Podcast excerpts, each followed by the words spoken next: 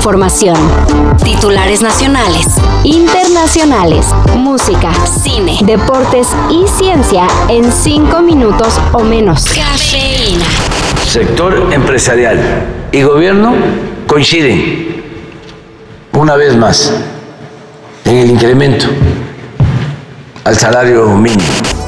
Ayer el presidente López Obrador confirmó que el salario mínimo tendrá un incremento del 20% en todo el país. El porcentaje histórico que representa sumarle 34 pesos a la raya diaria equivale, en teoría e idealmente, a cerca de mil pesos mensuales. El acuerdo realizado con empresarios para llegar a tal aumento fue aplaudido por unos y temido por otros. En ambos casos, la inflación es el tema.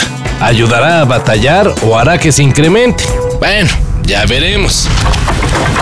Y hablando de aumentos, una buena para el metro. Para 2023 aumentará su presupuesto. La mala, el aumento será de solo 0.1%. Pero un momento. Es aquí cuando los porcentajes crecen al pasar a cifras. El 0.1% del presupuesto recibido en 2022 es 19 millones de pesos. Nada mal, ¿no? Aunque quién sabe si serán suficientes para cubrir las muchas, muchísimas necesidades del transporte principal de la CDMX. En total, para 2023, el metro tendrá un presupuesto de 18.847 millones 741 mil pesos.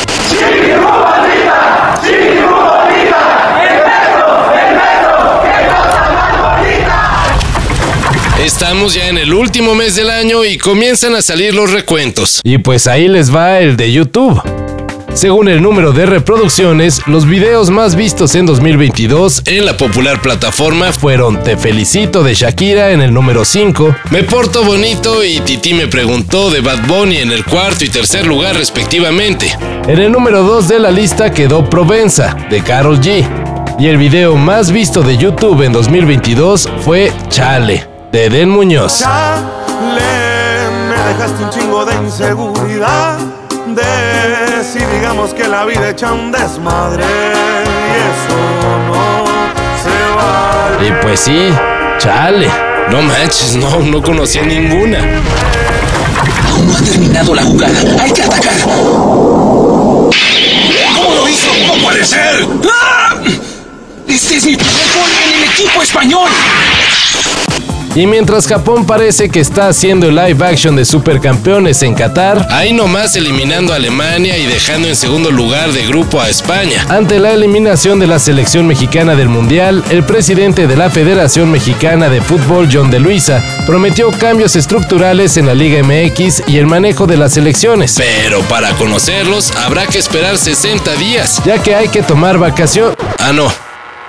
Ya que hay que analizar todo lo que pasó. Así que con calmita y sin esperar grandes cambios. Se hizo un gran trabajo, pero no logramos lo que la afición esperaba, aseguró John de Luisa. Así es, un gran trabajo, a la peor actuación de la selección en un mundial desde 1978. No es necesaria una renuncia, René, porque las presidencias son por ciclos mundialistas. Entonces, ahora termina este ciclo mundialista y los dueños van a tomar la decisión si continúa o no este proyecto.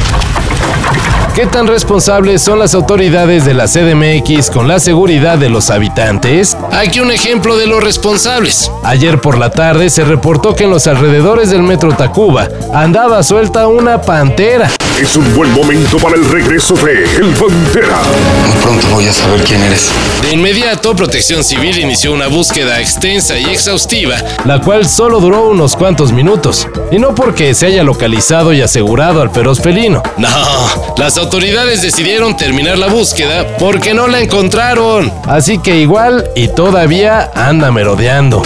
Aquellos que viven la injusticia en carne propia Quiero que el Pantera vea sufrir a sus amigos. y a pesar de todo luchan por el bien, se convierten en héroes. Si la ven, pues ahí echen un grito.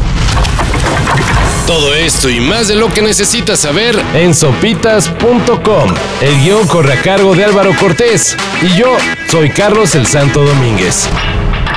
Cafeína. Un shot de noticias para despertar. Lunes a viernes por sopitas.com. Y donde sea que escuches podcasts.